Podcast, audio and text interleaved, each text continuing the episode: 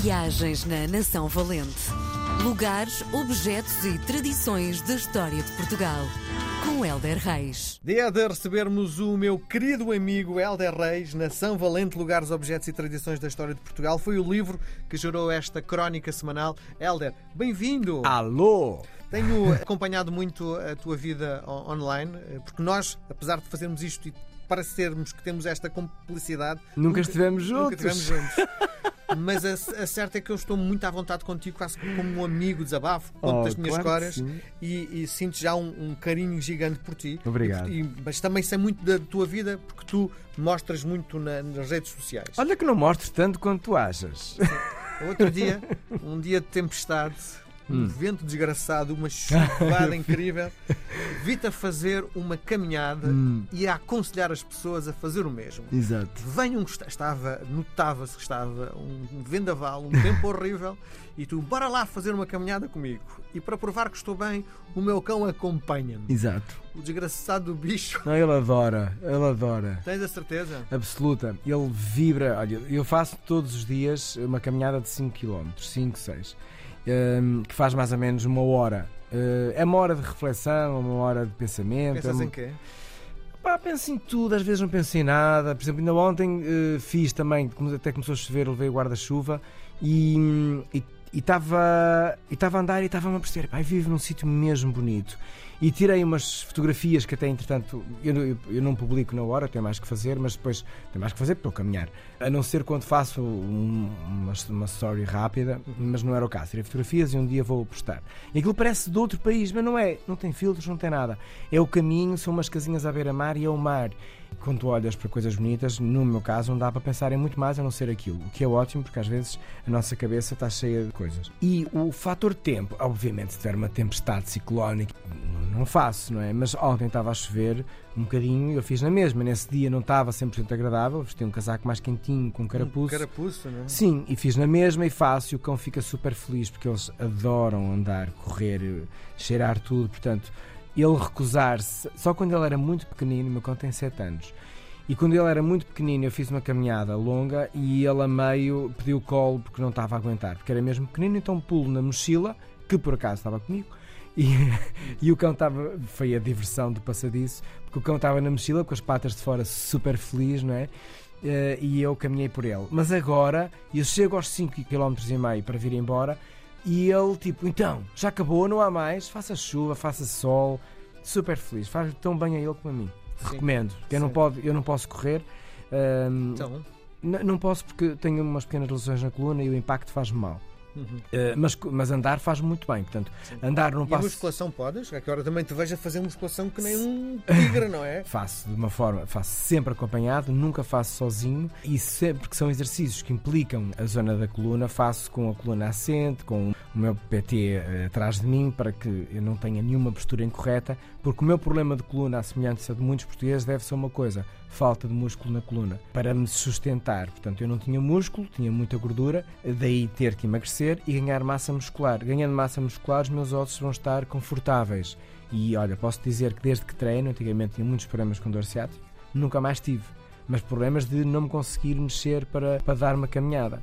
Uh, Contrariei-me, que foi o que o meu ortopedista me recomendou, e estou a fazer exercício para ganhar músculo. Não para me tornar um bisonte, mas para que o meu corpo tenha uma estrutura muscular e tenha uma saúde mental, obviamente também, que sustente todo o meu corpo. Muito bem. O que é que nos trazes hoje? Ora bem, porque sem músculo e sem corpo não há papinha uma coisa sem outra, portanto é preciso comer bem e as castanhas são ótimas. É um autêntico boost de energia.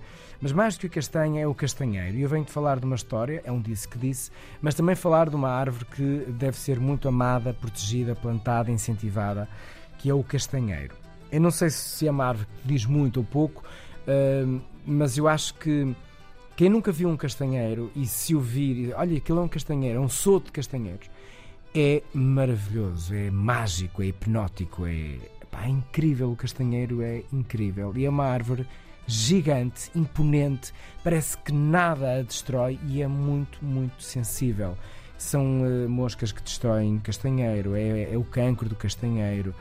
Tem imensas pragas, é muito, muito sensível e é uma árvore gigante, imponente eh, e que deveria ser muito mais acarinhada, apesar de haver muitas universidades a estudar o castanheiro para o defender. A história que te conto envolve uma história de amor, é, mas, mas eu também tenho algumas curiosidades do castanheiro, porque, porque é uma árvore muito generosa e de facto mesmo muito grande, que pode viver mil anos, se tudo lhe correr bem.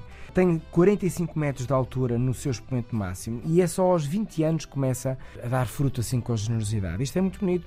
Uma árvore milenar, já viste? Eu, pessoalmente, quando vejo uma árvore com tanta história, fico completamente arrepiado.